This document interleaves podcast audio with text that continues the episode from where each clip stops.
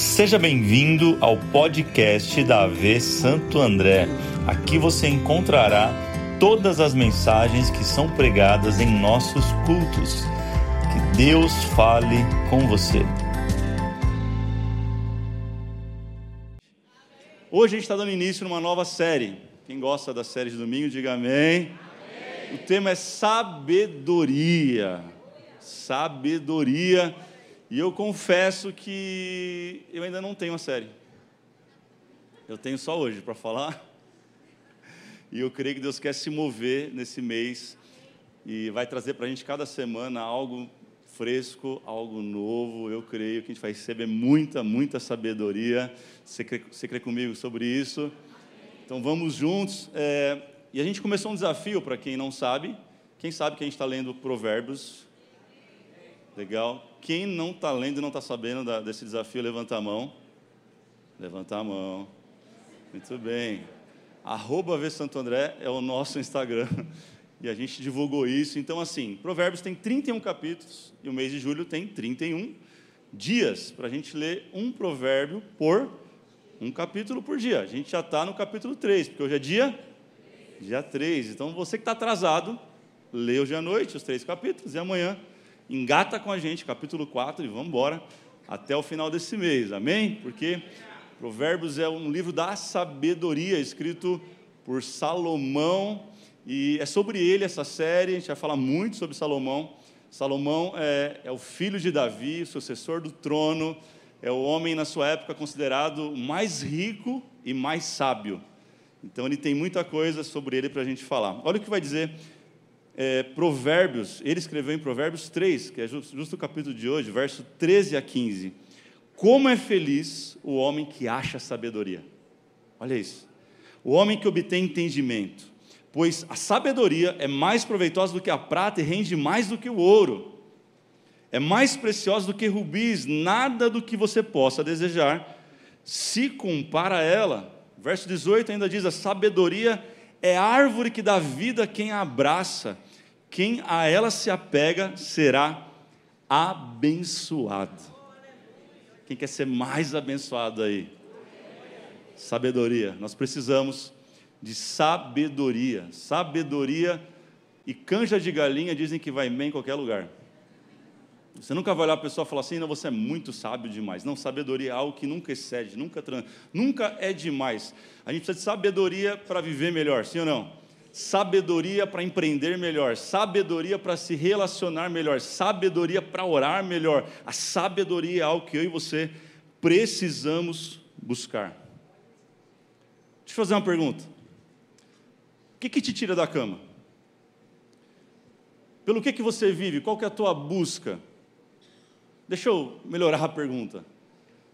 Se aparecesse um gênio dentro de uma lâmpada que você achou e falasse: Você tem um pedido, e o que você pedir, eu vou te dar. O que você pediria? Pensa agora, 10 segundos. Não, pensa. Pensa. Ai, tem gente que eu sei que você foi para uns pedidos não tão crente, não tão. Eu sei. Não tão gospel, não tão evangélico. Volta, volta, volta para o culto, irmão. Força a mente. O que, que você pediria? Porque o teu pedido revela o teu coração. E a gente vai ler um texto agora que está lá em Crônicas, segundo Crônicas, capítulo 1, a partir do verso 6, que conta a história que aconteceu exatamente isso que eu estou falando. Olha o que diz. Salomão ofereceu ao Senhor mil holocaustos sobre o altar de bronze, na tenda do encontro. Verso 7. Naquela noite, Deus apareceu a Salomão e lhe disse: Peça-me o que quiser e eu lhe darei. Não é um gênio que aparece, aparece o próprio Deus dizendo para ele: Você tem um pedido, cara. E o que você pedir, eu vou te dar. E olha a resposta dele: Tu fostes muito bom para com meu pai Davi fizeste rei em seu, me fizeste rei em seu lugar. Agora, Senhor Deus, que se confirme a sua promessa, meu pai Davi, pois me fizeste rei sobre um povo tão numeroso quanto o pó da terra. Olha o pedido dele no verso 10. Dá-me o que, gente? Sabedoria e conhecimento, para que eu possa liderar esta nação, pois quem pode governar este teu grande povo? E olha a resposta de Deus para Salomão. Verso 11: Já que este é o desejo do seu coração e você não pediu riqueza, nem bens, nem honra, nem a morte dos inimigos, era bem crente, nem vida longa, mas sabedoria e conhecimento para governar o meu povo, sobre o qual eu fiz rei, você receberá o que pediu. Olha para alguém e fala: Você receberá o que pediu. Mas também lhe darei riquezas, bens e honra, como nenhum rei antes de você teve e nenhum depois de você terá. Vamos orar, Jesus. Obrigado por essa palavra, obrigado por essa série que está iniciando hoje. Que o Senhor possa nos dar sabedoria para compreender a tua palavra, para compreender a tua vontade, que possamos ser cheios, Pai, da sabedoria nesta, nesta série. Fala com a gente. Aquilo que eu não consegui falar, interpretar, ou talvez esclarecer ao coração, eu oro para que o teu Espírito carregue cada palavra e que isso possa iluminar o coração e a mente dos teus filhos. Em nome de Jesus eu oro. Quem crê comigo, diga amém. Episódio de hoje eu quero falar sobre a origem da sabedoria. Fala para alguém a origem da sabedoria. Mas antes de falar sobre a origem, eu preciso lançar um fundamento nesta série sobre sabedoria que muita gente confunde. Sabedoria não é conhecimento. Fala para alguém, sabedoria não é conhecimento. São coisas totalmente distintas, porque sabedoria, anote isso, é o que eu faço com o conhecimento que eu tenho. Não é conhecimento. Sabedoria é como eu uso o conhecimento que eu tenho. Sabedoria é completamente diferente de conhecimento. É por isso que a gente conhece tanta gente que tem muito conhecimento, muitos diplomas na parede, mas não sabe o que fazer com isso. Você conhece alguém assim?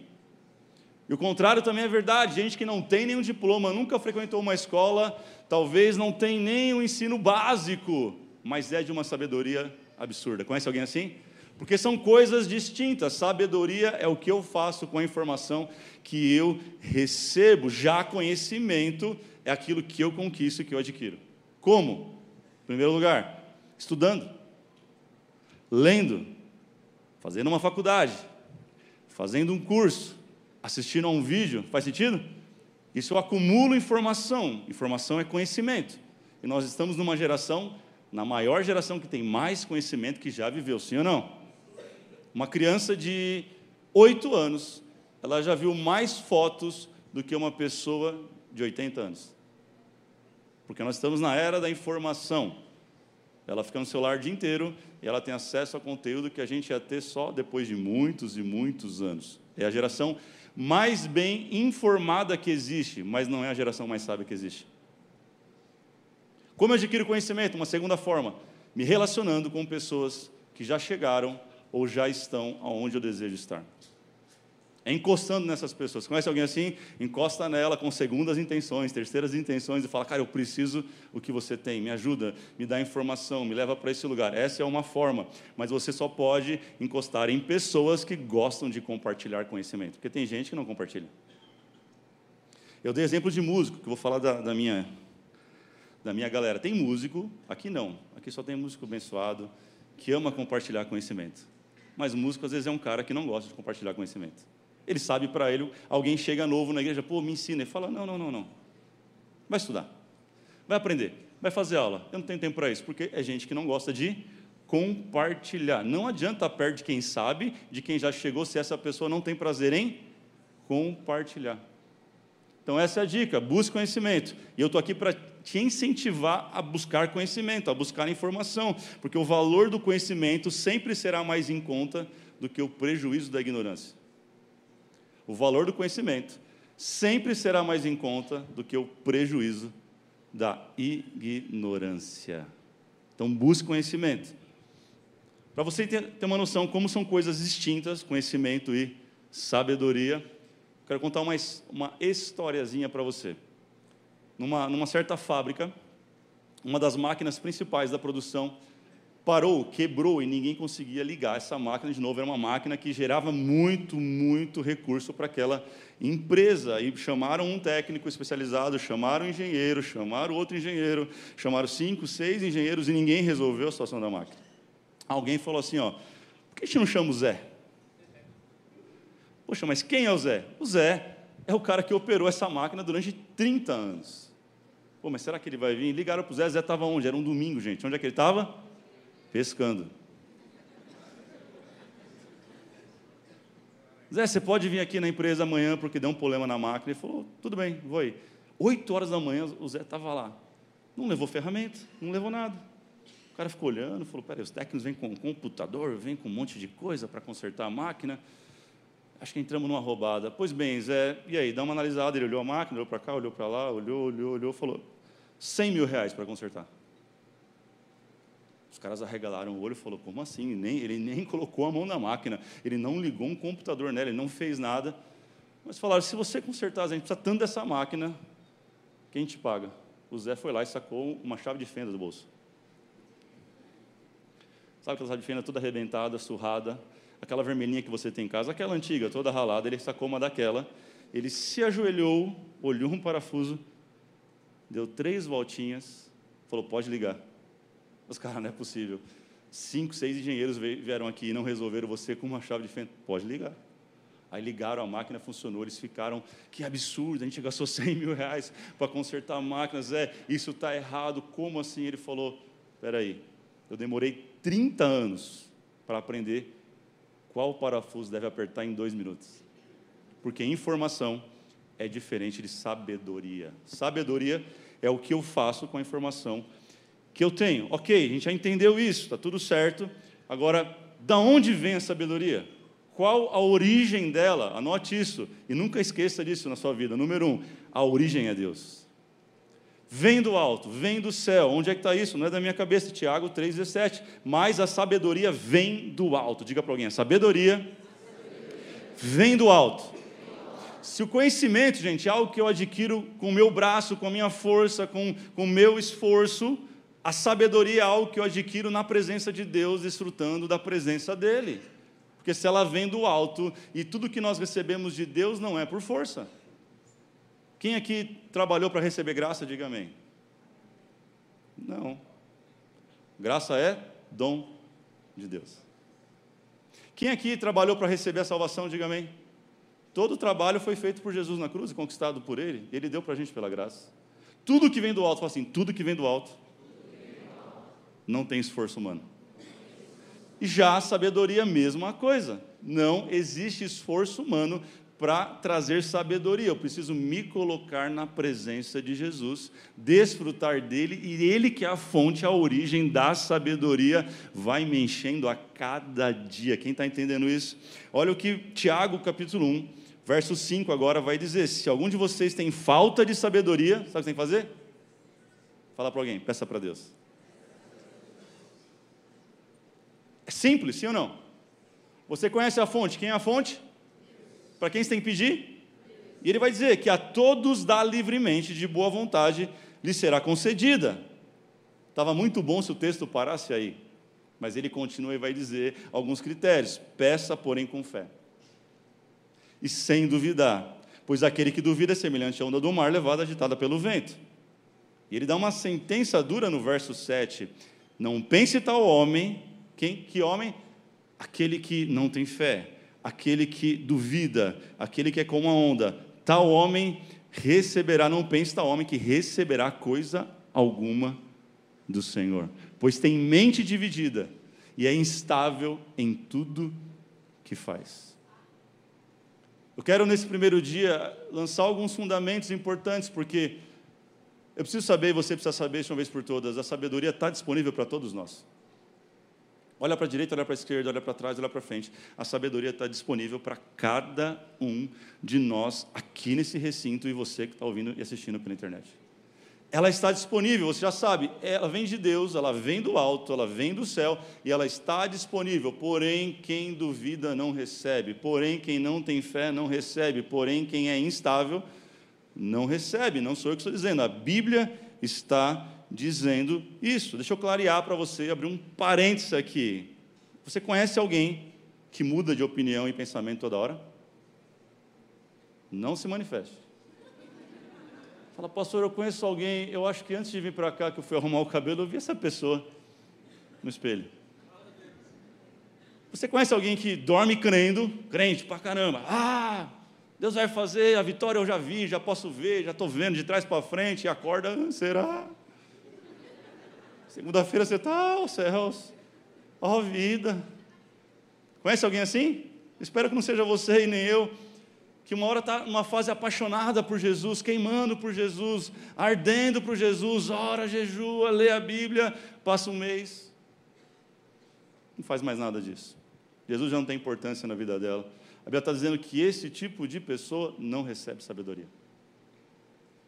Ou seja, a nossa constância em Deus vai ditar se nós vamos receber sabedoria dele ou não.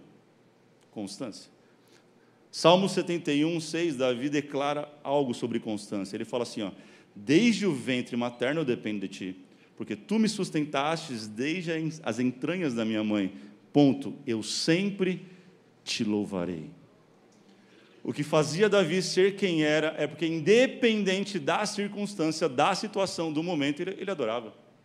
Davi era adorador, meu irmão. Ele adorava no pasto quando ninguém sabia quem ele era. Ele adorava quando todo mundo sabia quem ele era. Ele adorava quando tudo ia bem, mas ele também adorava quando ele mesmo pecava. Ele falava: Ok, eu errei, tudo bem, vamos para frente, eu vou para o templo adorar, meu Deus. Constância atrai a sabedoria do alto para a nossa vida. Isso é muito sério. Porque se você não é constante em nada, você não tem resultado em nada. Você conhece alguém que muda de emprego como quem muda de cueca? Você fala com a pessoa hoje, aqui no culto, acaba o culto, e aí, tudo bem? Tá, o que você está fazendo? Estou fazendo Uber. Você fala, ah, legal, tal. daqui um mês você encontra a pessoa de novo no outro culto, ou em algum lugar, e aí, o que você está fazendo agora? Agora eu estou arrumando o celular. E Uber? Não, Uber eu parei. Aí daqui um mês você encontra ela, ela virou social media. Virei design. Você fala, essa pessoa ela vai ter sucesso na vida profissional. Por quê? Porque ela não tem constância. E a gente acha que com Deus vai ser diferente. A gente acha que no mundo espiritual as coisas são diferentes. Não, o mundo natural é um reflexo do mundo espiritual. Se nós queremos receber algo de Deus, nós precisamos ser constantes. Quem quer sabedoria do alto para viver uma vida próspera em todas as áreas, diga amém. Seja constante. Fala para alguém, me ajude a pregar nessa noite. Fala, seja constante. Escreve no chat agora, seja constante. Sabe, já, eu já entendi que sabedoria não é conhecimento, eu já entendi a origem dela, porém eu quero um pouco mais fundo hoje nisso, e eu quero falar com você qual a chave, qual o acesso para a sabedoria. Abra a tua Bíblia em Isaías 33, 6. E número 2, anote isso: o temor é a chave. O temor é o acesso. Fala para alguém, o temor é a chave. Olha o que vai dizer Isaías 33, 6. Ele será o firme fundamento dos tempos a que você pertence, uma grande riqueza da salvação, sabedoria e conhecimento. O temor do Senhor é a chave desse tesouro. Cara, isso é incrível, porque existe um tesouro em Deus escondido, e a única coisa que acessa é o temor. Vamos ler junto esse, esse verso, final, essa última frase, vamos ler juntos para ficar gravado que o temor do Senhor é a chave desse tesouro. Vamos lá, um, dois, três. O temor. Leia mais uma vez, vamos lá. O temor. Ou seja, o temor a Deus é a chave que abre um tesouro incalculável. Cara, existe algo disponível para mim e para você em Deus que nada é maior, que nada é mais incrível, que nada é mais poderoso. Ele está falando sobre salvação, ele está falando sobre conhecimento, ele está falando sobre sabedoria. Existe esse tesouro e você pode acessar ele, mas para isso você precisa entender o temor a Deus. E é sobre isso que eu quero falar hoje. Essa era a introdução. Provérbios 9, 10. O temor do Senhor é o princípio da sabedoria. Olhe para alguém e diga: o temor do Senhor é o princípio da sabedoria. Cara, o temor é a base. Sem temor não tem sabedoria. Porque ele é o princípio, ele é a base, ele é o firme fundamento. O problema é que nossa geração entendeu o temor muito errado, talvez pela geração anterior também ter entendido errado. Porque a gente confunde temor com medo, sim ou não? A gente confunde temor com ter pavor. A gente temer é você não querer se aproximar porque aquela pessoa vai fazer mal a você, então eu temo. Mas a Bíblia diz pelo menos 365 vezes: não temas. Porque temor a Deus não tem a ver com medo. Temor a Deus não tem a ver com estar apavorado diante de Deus, mas temor a Deus tem a ver com reverência em amor. A gente precisa voltar para esse lugar, gente. Eu preciso fazer uma primeira denúncia sobre a minha geração, que inclui você nisso. A nossa geração, ela tem queimado por Jesus, ela tem clamado, ela tem feito coisas incríveis, mas ela tem perdido o temor a Deus. E Deus quer levar a gente de volta para esse lugar de temor. O Senhor quer nos reposicionar de volta neste lugar, porque esse lugar é onde abre a chave dos tesouros escondidos de Deus para nós. Temor ao Senhor. 1 Pedro 2,17 vai dizer: tratem a todos com devido respeito, amem os irmãos, temam a Deus e honrem o Rei. Olha que maravilha, os irmãos têm que fazer o quê? Vamos amar. O rei, que são as autoridades, vamos honrar. Mas e a Deus? Temor. O que é temor? O que tem a ver com isso? Eu preciso perguntar algo para você entender o que é temer a Deus. Sabe, se, se nesse momento, nesse exato momento, como que você tem tratado a presença de Deus na sua vida? Isso fala do temor que você tem dele. Como você trata a presença. Eu posso falar a verdade com vocês hoje? Sim ou não? Eu posso tentar desconstruir algo que talvez você aprendeu errado. Se entrasse alguém por aquela porta agora, alguém que você tem uma admiração extrema.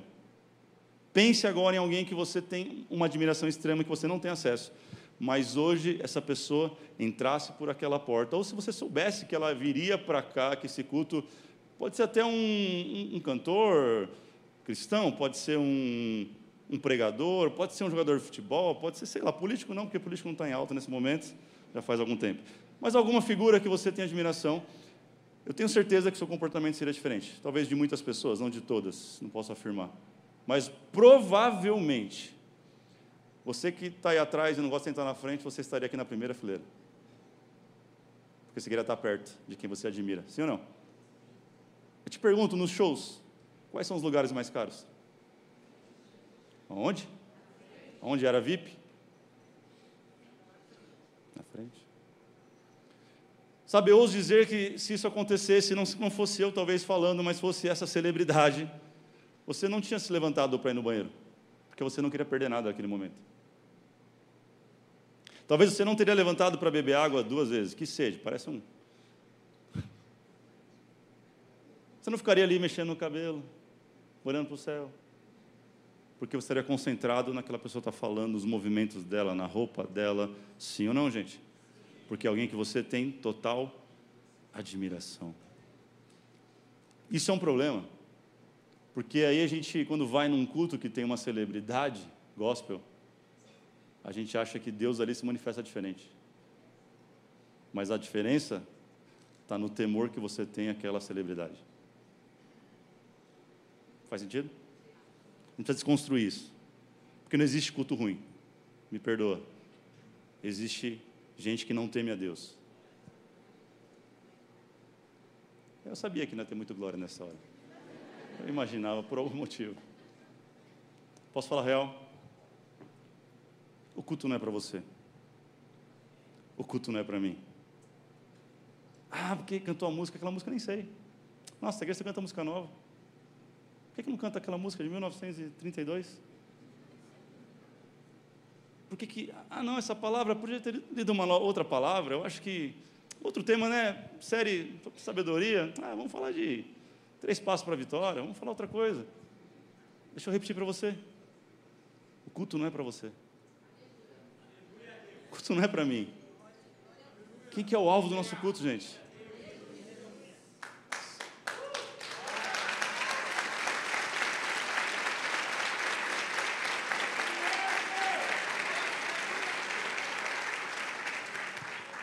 Nós precisamos resgatar esse lugar de temor a Deus. Lucas 12, 4 é um texto que me treme todo. Ele diz assim: Eu lhes digo, meus amigos, não tenham medo dos que matam o corpo e depois nada pode fazer, podem fazer. Mas eu lhes mostrarei a quem vocês devem temer. Ele vai falar: temam aquele que depois de matar o corpo tem poder para lançar também no inferno. Sim, eu lhes digo: esse vocês devem temer. A palavra no original para temor no, no grego, no Novo Testamento, é phobos, PH, phobos. E um dos significados me chama muito a atenção, porque significa alarme. Significa? Sabe esse alarme que você põe para despertar, para trabalhar todos os dias no seu celular? E alguns gostam do modo soneca. Gosta ou não gosta? Mais cinco minutos. Aí, ah não, mais cinco minutos, pelo amor de Deus. Mais cinco minutos, você vai de cinco em cinco, e daqui a pouco você, aquele barulho você nem ouve mais. O que acontece? Você perde a hora. Aí você é mandado embora e fala, ô oh, Satanás, de novo você fez isso comigo. Não é que você ouviu o alarme, ouviu o alarme, ouviu o alarme, uma hora esse alarme não faz mais sentido e você não dá bola para ele. O temor do Senhor é como um alarme. O Espírito Santo fala assim: você precisa orar mais, cara. Você vai lá perto, soneca. Depois eu resolvo isso. Estou com sono. Ah, não, o Espírito Santo está falando assim: você precisa me reverenciar mais, você precisa me adorar mais, você precisa ter mais tempo comigo, devocional. Você vai lá e Agora não, depois eu resolvo isso. Cara, você precisa ser mais generoso. O Espírito Santo está gritando no teu coração, cara, você pode fazer mais, você vai lá e. Aí chega uma hora que você não ouve mais a voz dele. Não é que ele parou de falar. Foi eu e você que deixamos de ouvir. E o temor vai embora. E aí o culto vira um show. Aquilo que era para ser algo para engrandecer o nome dele se torna só um ajuntamento de pessoas.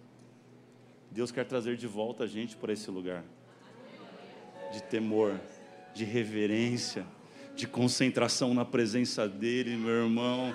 Não interessa a música que está cantando, não interessa o pregador que está pregando, interessa que há uma presença poderosa sobre nós neste lugar.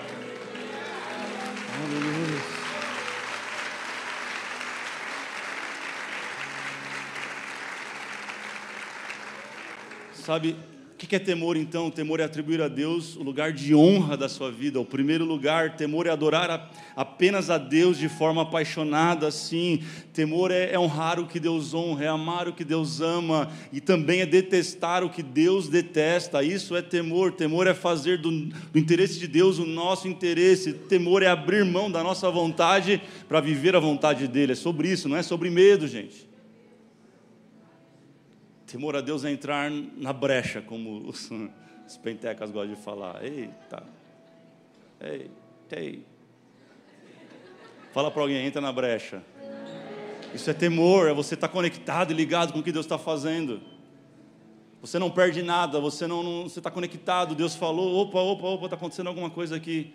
Mas se você perdeu o temor, você perdeu o alarme. Se você perdeu o alarme na sua vida, você está na roubada, meu irmão. Frequentar uma igreja não faz de você um cristão, assim como estar na garagem não faz daquilo um carro. É sobre temor, diga temor. Provérbios 11, 12, ele vai fazer uma bifurcação para nós e vai falar sobre humildade.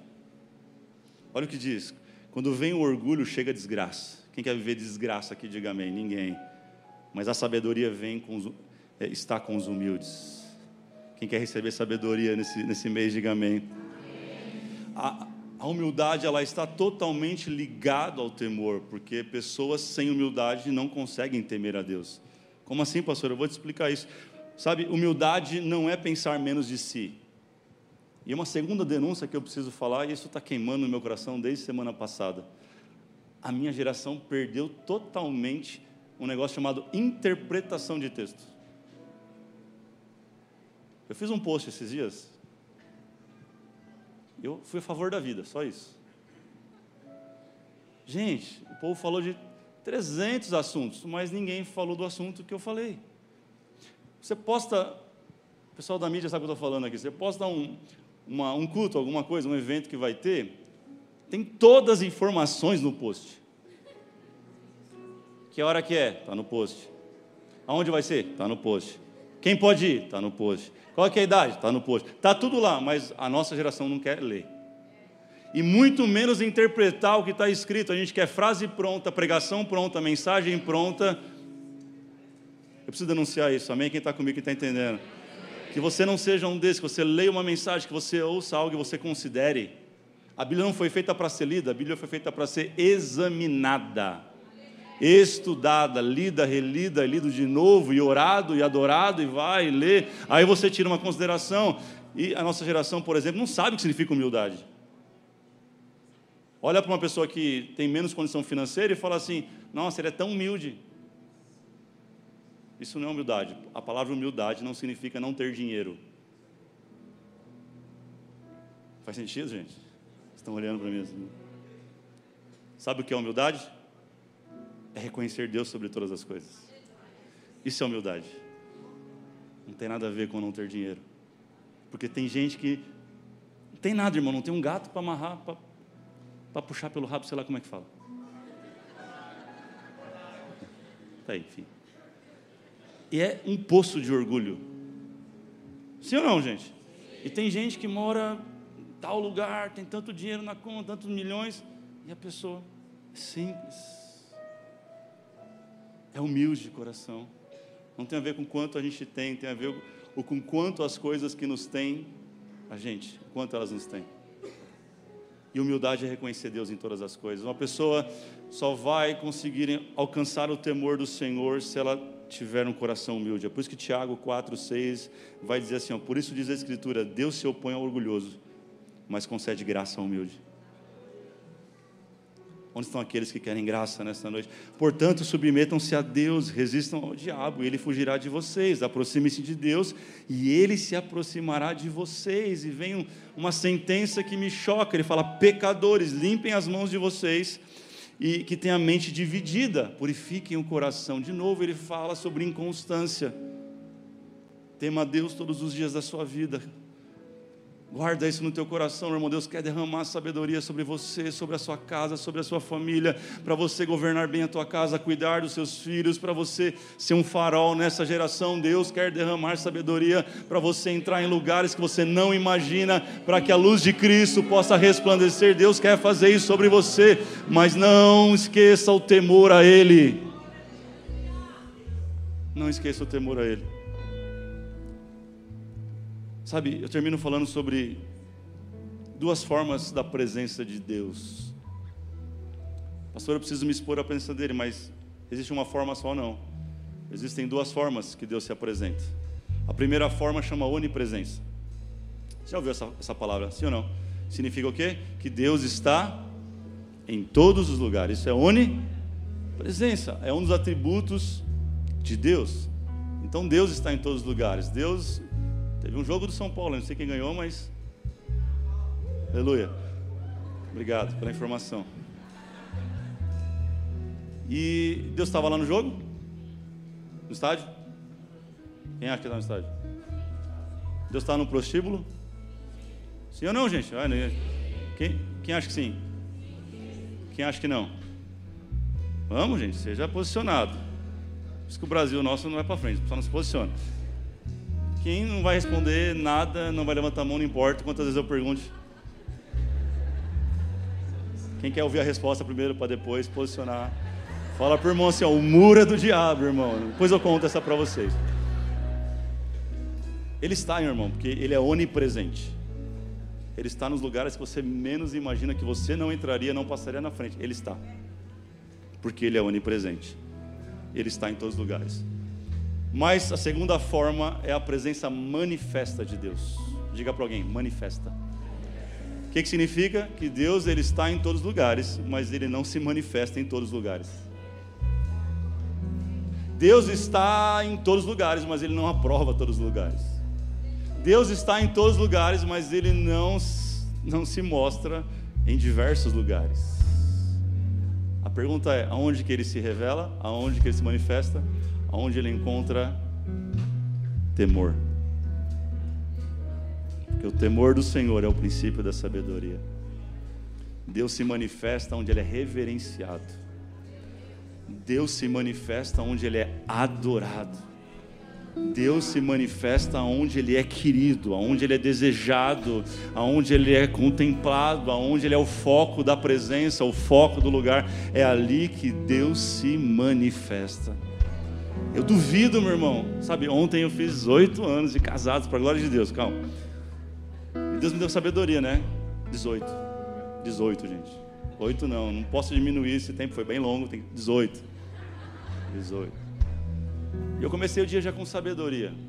Eu fui lá, comprei um anel, porque 18 anos é bodas de turquesa. Comprei um anel com pedras de turquesa. Ah. Irmão, Presta atenção, irmão, para poder sacar você tem que depositar. Fica a dica. O que eu estava falando mesmo?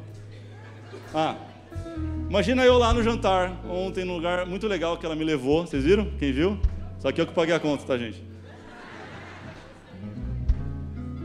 Cara, 18 anos, um dia de celebrar, um dia de comemorar, um dia a gente falar sobre muita coisa que aconteceu nesse tempo. Eu chegasse naquele lugar, pegasse o meu celular e ficava só no celular dela lá. Que, que eu estou dizendo para ela? A tua presença não é importante aqui.